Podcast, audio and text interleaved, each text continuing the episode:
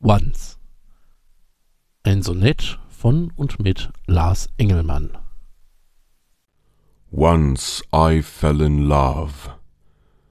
I believed by my pounding heart, but the pounding stayed right above, not passing by my heart's inner guard. Once I fell in love, as my heart was but a rock. Love was frail like a dove, it broke its delicate neck. Once I fell in love, I used to be afraid of what might come of, feared balm as well as blade.